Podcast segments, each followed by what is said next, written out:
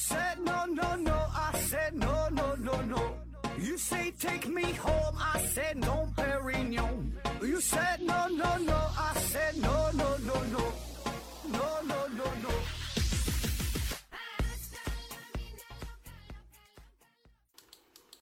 拼命探索不求果，欢迎您收听思考盒子。本节目由喜马拉雅平台独家播出。呃，这一天，这这这一天呢，这一天天的，这一期啊，咱们聊一聊这个医生啊，医疗这个话题啊。问题呢来自于思维盒子，他说：“盒子盒子你好，医生看到了那么多的生离死别，无可奈何，心理上会受会有冲击吗？”啊，这聊到咱们本门的话题了啊。呃，关于生离死别是吧？那么说到医生这个工作啊，是看惯了生离死别哈，暗淡了刀光剑影，远去了鼓角争鸣啊。那么说是否会在心理上产生一些冲击啊，让我们产生一些改变啊？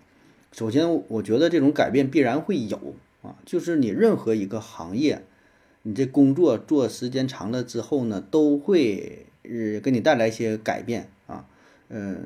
让你就是怎么看待什么人情冷暖呐，什么这些事儿吧，是吧？都都会都会改变啊，都会重塑自我的认知啊。特别是医生这个行业相对来说呢比较特殊，因为可能会经常跟呃疾病啊、跟死亡打交道啊。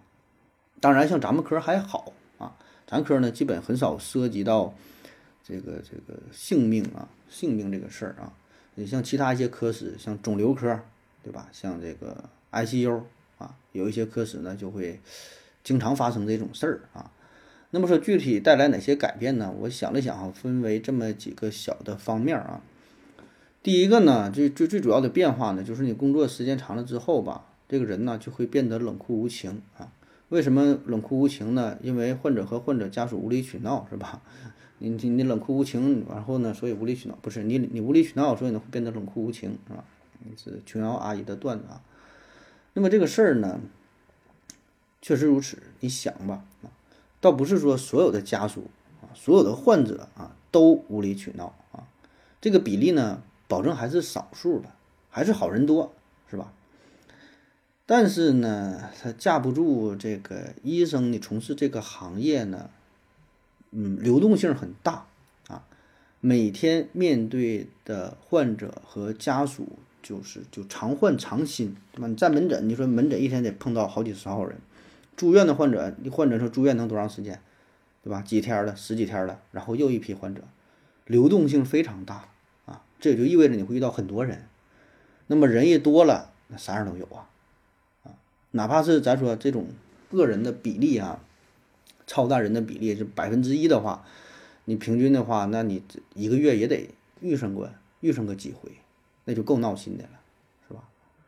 我给你举几个极端的例子啊，呃，比如说啊，一个危重的患者抢救呢，咔咔抢救，什么心肺复苏啊，什么那个那个叫什么心脏按压啊，抢救啊，这个医生呢也挺努力，是吧？抢救半天呢，一看心电图拉直了，那那就没招了，是吧？不行了，嗯，那出事之后了。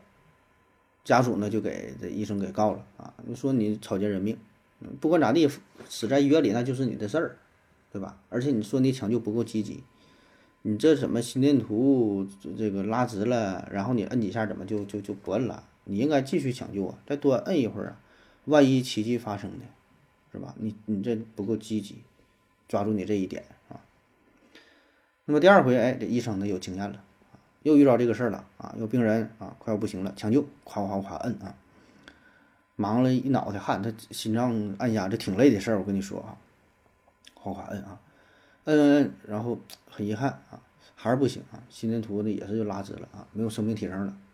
但这回这个大夫有经验了啊，我继续摁啊，这没有体征，我我得摁，我得摁一会儿啊，那不能让你跳出不是了，继续摁，咔咔咔又摁，又摁了三四个点儿啊，家属不让摁都不好使，我就摁，我就摁。结果呢，又被这个患者家属给告了啊？为什么给告了？说这个医生啊，一定是哪个地方做的不对啊？之前有对不起咱们的地方，所以他心里有愧呀。心电图都拉直了，人都死了，还在那会儿摁，里边必定有诈是吧？这事儿保证有蹊跷啊，完了他给告了，说你这就是表演的，就是给咱看的啊，保证有问题。再说一个事儿啊，这是一个肿瘤科的患者啊，这医生呢给他开了一些抗肿瘤的药物啊，吃的药啊，但是呢这个患者很不幸哈，没吃几天呢就就就 game over 了啊，病情很重嘛啊，本来这也很正常的事儿啊，但这个医生吧就心肠非常非常好啊，心地善良这种人儿啊，看到患者家里边啊本身就比较穷啊，这么多年看病呢是肿瘤对吧，是很烧钱的病啊，花光了家里的积蓄，又欠了不少钱。所以呢，他就心存善意啊，说这样吧，你剩下那些没吃的药啊，呃，我帮你给卖了吧，啊，我就看看这个咱科室还有哪个患者也是吃同样的药，啊，那药也挺贵的呀，是吧？我给你卖一下，然后起码能帮你回回血，是吧？咱就举个例子，比如说这个这个药，一盒药，一盒药啊，一百片啊，一万块钱啊，比如说你吃了三片五片，还剩这么多，那都没开封没动呢，帮你卖，好心的帮卖了，哎。卖完药了，把这钱也给人家了，他是一一分也没留，人就真真就是就是这个为了双赢嘛，便宜点卖，对吧？买药的人也是也是好事儿啊，对吧？正常的药，呃，按市场价低一点，对吧？然后那边呢收着钱，好事儿啊。嗯，那但是呢，啊，后来这患者呢，这这个家属呢，也是被这个这个医生也被患者家属给告了啊。你说你这私自买卖药品，对吧？然后想要从中获利，你这保证是不符合医院要求，一告一个准儿，啊，后来也是被处分了啊。当然了哈，咱们说这两个事儿呢，都是比较极端的，甚至说是网络上的段子啊，我不相信是呃真正发生在临床上啊，这事儿应该是不至于啊，像不至于哪个医生会会真的这么这么这么去做啊，比较二逼的行为啊。但是呢，类似的事件呢，一定会有。而且呢，每天呢都在上演啊。如果您是临床医生的话，多多少少一定会遇到过啊。只不过是有的比较严重，有的比较比较轻微，但是保证就都让你挺闹心的啊。有的时候自己是一片好心啊，然后再加上一些舆论的宣传，是吧？在头一阵儿哈，就是什么医生吃回扣啊，贪污这事儿是吧？多严重啊，是吧？所以呢，这种事儿你跟人说也说不清楚啊，所以只能是哎自己自己反省去吧。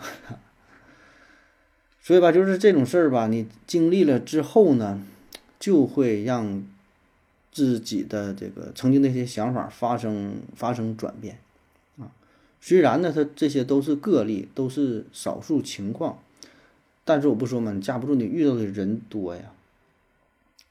咱就举个例子，像这个出租车司机一样啊，你打出租车，你自己把手机落在出租车上，这种事儿是很少发生，一辈子可能也发生不不了一回两回，甚至不会发生，但是对于出租车司机来说，你开了几年出租车之后，保证会遇到过这种事儿，保证会你车上落东西了、丢手机了、落个包了，保证谁就都会遇到过，是吧？所以这就是一个概率的问题啊。那么对于医生呢，他面对这些事件之后，必然会很影响自己的情绪啊，当然也是对自己一个磨练的过程，是吧？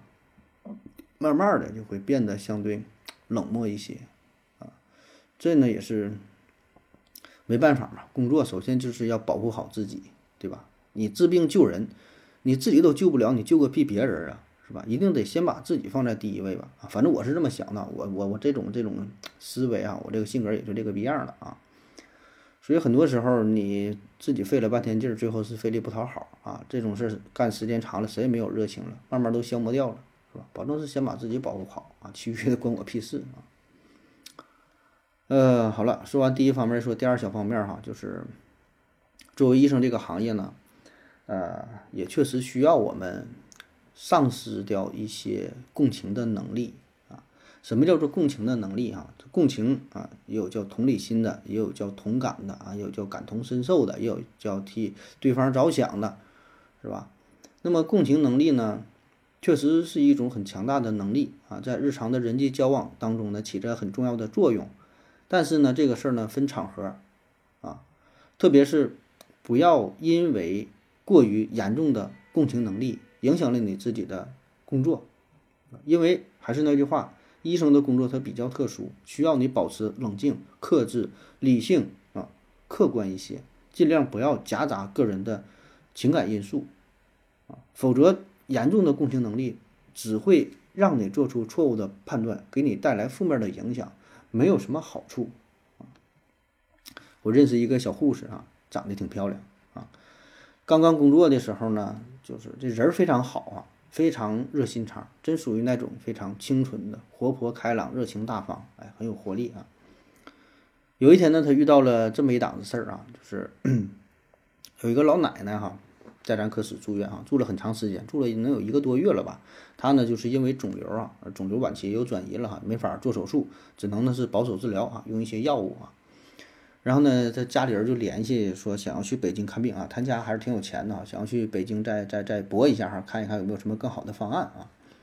临走的时候呢，那个老太太就就说呀，对这个小护士就说啊，哎呀，说感谢这个姑娘对我一个多月的照顾哈，这小孩真挺好，哎，那么说，我这回啊，我走了哈，我去北京看病去了啊，我走了之后啊，可就不一定啊能再回来了啊，如果顺利的话啊。嗯，可能也得两三个月啊。如果我要是从北京还能回来，我身体还行，还能走动道，我就来看你来啊。如果我回不来了，哎呦，那可能就完蛋喽！哎，就这么几句话哈。说完之后呢，给这小护士直接就说的感动哭了。就因为他也没太经历过这些事儿嘛，跟这个老奶奶是相处产生了感情啊，很正常的事儿啊。但是说呢，就是因为这事儿，他就影响了他的心情，整个这一天嘛，工作都是。嗯，不在状态啊，哭哭啼啼的啊，扎针呢也扎不好，发药呢又发错了啊，所以呢，你看就是共情这玩意儿它是好事，但是得分对场合啊，你用的场合不对，或者是太严重的共情的话，那必然的会带来一些负面的影响，会影响你的工作啊。那么作为医生，呃，很重要的一个要求，也很基本的要求就是就是自我管理能力啊，管理好自己的感情啊。咱都说人嘛有七情六欲是吧？但是放在一些特殊的职位上，呃，可能就要控制一下自己的情感啊，也不只是医生这个行业，很多行业也是如此。你像警察，对吧？或者是像像这个士兵啊等等吧，啊，有的时候你可能就没有办法，是吧？不是说没有感情，是要克制自己的感情啊，克制自己的感情，就工作的需要。古代有很多这种例子嘛，也是讲看病的事儿。说有一个县太爷，县太爷得病了，找郎中去看病。郎中一看是县太爷来了，哎呀，那我得好好照顾一下，那我得给你加点量啊，是吧？正常八千的药，我给你用二两，结果呢，这病不但没治好，越治越严重，是吧？你看这个饭店还行，是吧？饭店你用点真材实料，是吧？整点好东西。那看病不行啊，该咋地咋地呗，不讲啊，偏得照顾一下啊。这病没看好呢，这个县太爷换了一个郎中啊。那新的这个郎中一看，哎呀，这个县太爷病这么重啊，有了之前的教训，哎呀，心想我可别给你看坏了，万一别再死在我手里边，那可麻烦了。不求有功，但求无过啊。他给开药，正常这一味药得用六副方子，但是呢，他只拿了四种，少开两种，心说我少整点儿啊，别别再整什么毛病啊，我能给那个病抽维持就完事儿了，别加重就行啊。想法挺好，但是你用四味药，你完全起不到作用啊，起起了一个反作用，结果呢，现在也一命呜呼。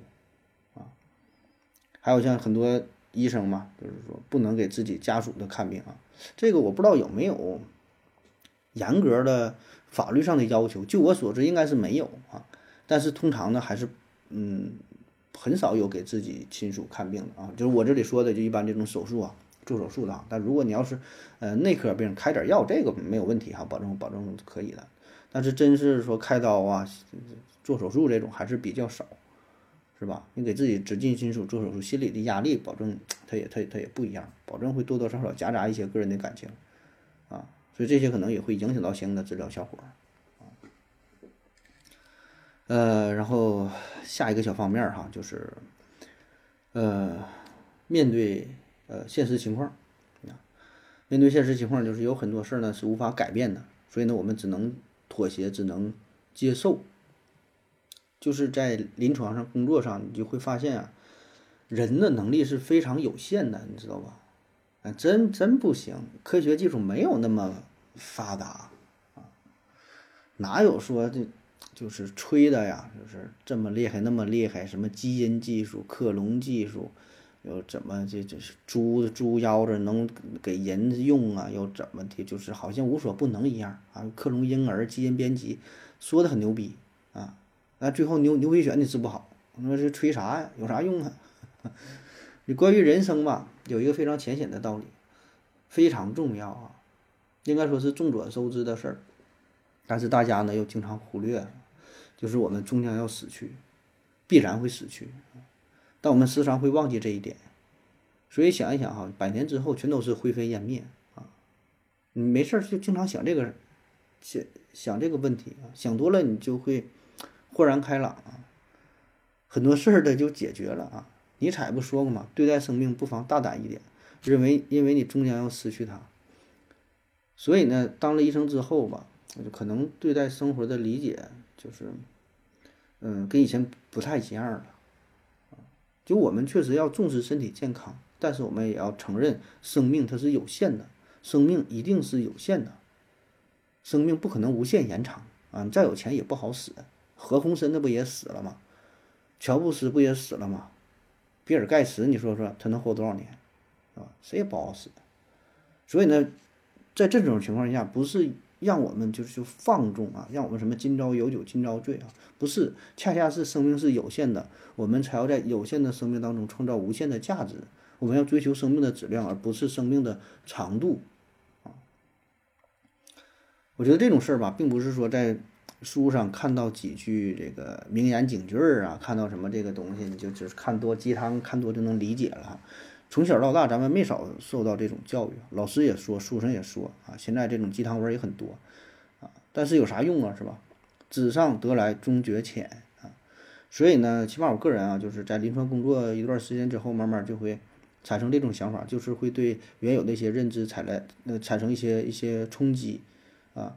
呃，原来一些固有的理念呢，会发生毁灭，化就是颠覆啊，然后呢又重塑啊。曾经认为很多对的东西呢，呃，发现自己坚持这么多年哈，一直是坚持了一个错误的想法啊，也不能算错吧，就是就是想法不断改变啊，像一个螺旋式的上升，不断的否定自我，不断的重塑自我啊。反正这个也是人生一个必然经历的过程啊。下一个方面呢，就是，呃。关于这种思想的改变、认知的改变呢，更多的呢是来自于人性本身，而并不是死亡啊。就是他这个问题不说嘛，临床上看到了什么生离死别会不会产生冲击啊？其实我觉得，就是和生离死别的这种冲击相比较啊，就是生离死别不是最最最最大的这种冲击啊，最大的冲击是人性本身啊，就是你会慢慢看透人情冷暖、世态炎凉啊，生死其实是无所谓的。重要的是人性的黑暗和丑恶，啊，这种事儿也很多啊。我给你讲一个哈，比如说我负责一个老奶奶啊，另外一个老奶奶，老奶这个老奶奶是自己是一个人过哈，老伴儿呢死的比较早啊，家里边五个孩子，呃，上面四个是女儿，最小的呢是个儿子啊。这四个女儿呢，大约都是五零后、六零后的啊，儿子呢是比较小，儿子呢是这小儿子七零后，所以呢基本呢没咋吃过苦啊，七零后。呃，生活条件就慢慢好了起来嘛，所以呢，打小呢，这孩子真就是娇生惯养，有啥好吃的都得给他啊。一个妈妈，然后呢，上面四个大姐，那都非对他非常照顾啊。那个年代虽然条件不是特别好吧，但是说心理上呢，还是属处于那种咱叫咱叫溺爱吧啊这种状态啊。那么这个老奶奶她老伴走了之后嘛，她就一直自己过日子哈，身体还行，挺硬实啊。但是说岁数太大了。也慢慢也就也堆了，也不行了，七十多八十了啊，需要有人照顾啊。四个女儿也说了哈，呃，那没事儿，你看看你想去谁家啊，都行啊，咱这几家随便你去啊，你你你你就选吧，怎怎么都行。这老太太还是比较要强，说的这不用你管哈，你们也有自己工作呀，你们也自己干啥的也这个不方便啊，我去养老院就行啊。然后呢，自作主张就要把家里房子就给卖了，卖了五六十万吧，听他唠嗑是这么说的。卖了之后拿着钱，他自己呢就想去养老院啊，计划也挺好，是吧？这钱养老保证是够了，但是呢，在养老院里边待了不到一个礼拜，待不下去了，啊，不太适应啊。这个人的心理就这样，就这样。你自己在家里待着，你也是一个人儿，哎，怎么待着没事儿？你去养养老院了，那就感觉是住另外一个地方。虽然很多老头老老太太在一起挺热闹，但不行，没有这种归属感啊，而且就感觉这个人生啊，就一下就。迷茫了，反正待不下去了，哭着喊着回家，说就要去儿子家。那小儿子说那就来吧，也同意了，把老妈接过来。然后呢，到了儿子家啊，这个儿子呢就把卖房子的这个五六十万的钱呢就要来了啊，然后说给你养老，搁这待着吧。但是小儿呢很不着调，你知道吧？老太太在他家待的头两天是好吃好喝伺候着，第三天呢，这小儿子带着这个儿媳妇一家人，人家就出去旅游去了，不管了，躲起来了。这个烂摊子呢就交给了这四个姐姐，四个姐姐没招把老太太给接走了，轮流照顾啊。然后又得病嘛，又去看病啊，又啥的，花了不少钱。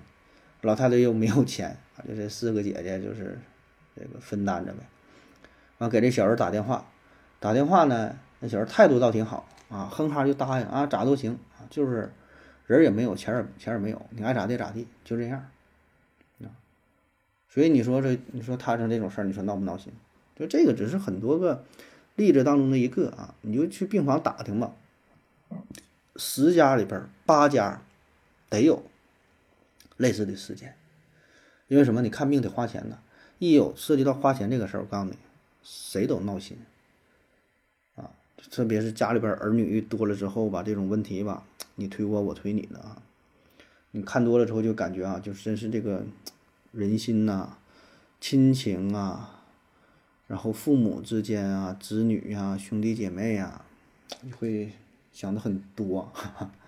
所以这种冲击，我觉得远远比生离死别带来的冲击更大。因为生离死别这种事儿吧，就是他说死亡嘛，这是一一堵墙嘛，谁也逃不过去，必然要要去面对啊。死并不可怕，是吧？可怕的就是活人呐，活人之间这种勾心斗角啊，这种阴暗啊。所以这个事儿看多了吧，就是就感觉吧，真是心怀鬼胎啊，叫居心叵测啊，勾心斗角啊。所以我觉得这个是给我带来的冲击是更大一些啊。所以你看，很多医生啊，后来都改行了，不干了，当作家了。弃医从文是吧？鲁迅、郭沫若。郁达夫、冰心、余华、毕淑敏、契诃夫、毛姆、渡边淳一等等等等啊，很多很多，能说出一大堆。所以你看，咱有专门这个词儿叫做“弃医从文”。弃医从文，你没听说过其他行业弃厨子从文、弃司机从文、弃保洁从文啊、弃总统从文、弃什么？当然也有啊。咱说很多呃作家，很多从事就是文字工作者。他原来他都不是专门学这个，他都不都不是北大中文系毕业的吧？这都是从事过各行各业，然后呢，最后转型当了作家，很多都是，对吧？很多都不是科班出身的，但是并没有专业的词语啊，也没有专门就是说那么受关注，是吧？你说单独哪个行业？你现在问谁都是说哪个行业最后转型当作家的比较多，保证想到的就是弃医从文这个这个这个词儿，是吧？那为什么这么多人弃医从文呢？这也是跟医生这个行业有着直接的关系，是吧？就是咱分析这么半天嘛，他会看看清一些东西啊。鲁迅弃医从文，他说是医术的水平再高也救不了国人的麻木啊，所以弃医从文想要唤醒国人，唤醒国人啊，想要拿起文学的武器啊，想要疗救国民精神上的创伤啊。那么其他那些弃医从文的作家呢，原因也都是差不多，因为这类群体呢，能够非常深刻的。认识到，啊，人类生命的脆弱，然后思考生死的问题，思考人性的问题，挖掘人性的黑暗面儿，更容易看到人情冷暖、世态炎凉。他会把这个社会把握的、洞察的更加深刻啊，这个是其他行业所没有的啊，或者说就是不像医生这个行业这么方便、这么直截了当的能够看待死亡，能够看待。人性啊，因为这个冲突是非常非常，呃，直接的，对吧？你就得花钱，又得看病，一边是死亡，一边是金钱，这个是人类永久的这个话题啊。所以这个事儿在医生这个行业就会被放大啊，最最赤裸、最直接的接触到啊。所以这在这种这种情况之下呢，这个医生呢就要去表达啊。可以说每个医生都有成为一个作家的潜质，是吧？然后呢，他就会以这种小说的形式展现出来啊。当然，很多小说虽然它是虚幻的啊，但它表达的问题可是真实的。它这个核心呢可是真实的啊，他内心压抑不住啊，一定要表表现嘛，表达嘛，最后就成了一个，成了小说，成了，他就成了一个作家，是吧？嗯。那好了哈，以上就是今天全部内容，感谢各位收听，谢谢大家，再见。如果你也想提问的话。请在喜马拉雅平台搜索西西弗斯 FM，在最新的一期节目下方留言即可。回答的可能比较慢，不要着急哟。